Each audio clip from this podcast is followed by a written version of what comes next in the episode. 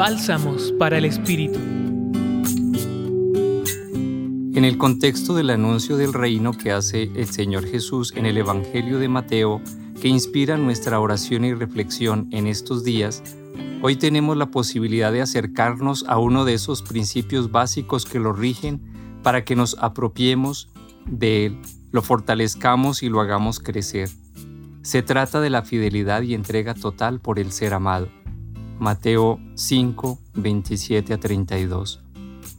Nuestra vida se va entretejiendo en las diversas relaciones interpersonales que establecemos con los demás. De allí surgen vínculos particulares que pueden ayudar a establecer una vida en pareja y también el matrimonio.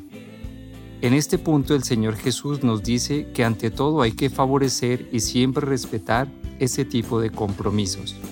La fidelidad a la persona que se ama es un reflejo en la vida del corazón humano que se impregna del amor fiel y sin condiciones recibido de Dios.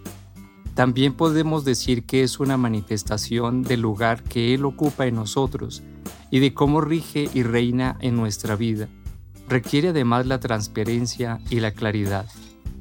Finalmente, ante situaciones críticas que se presenten en las relaciones afectivas, como es el caso en que aparezca una tercera persona o se perciba algún problema con la pareja, la fidelidad permitirá afrontar y resolver satisfactoriamente tales situaciones.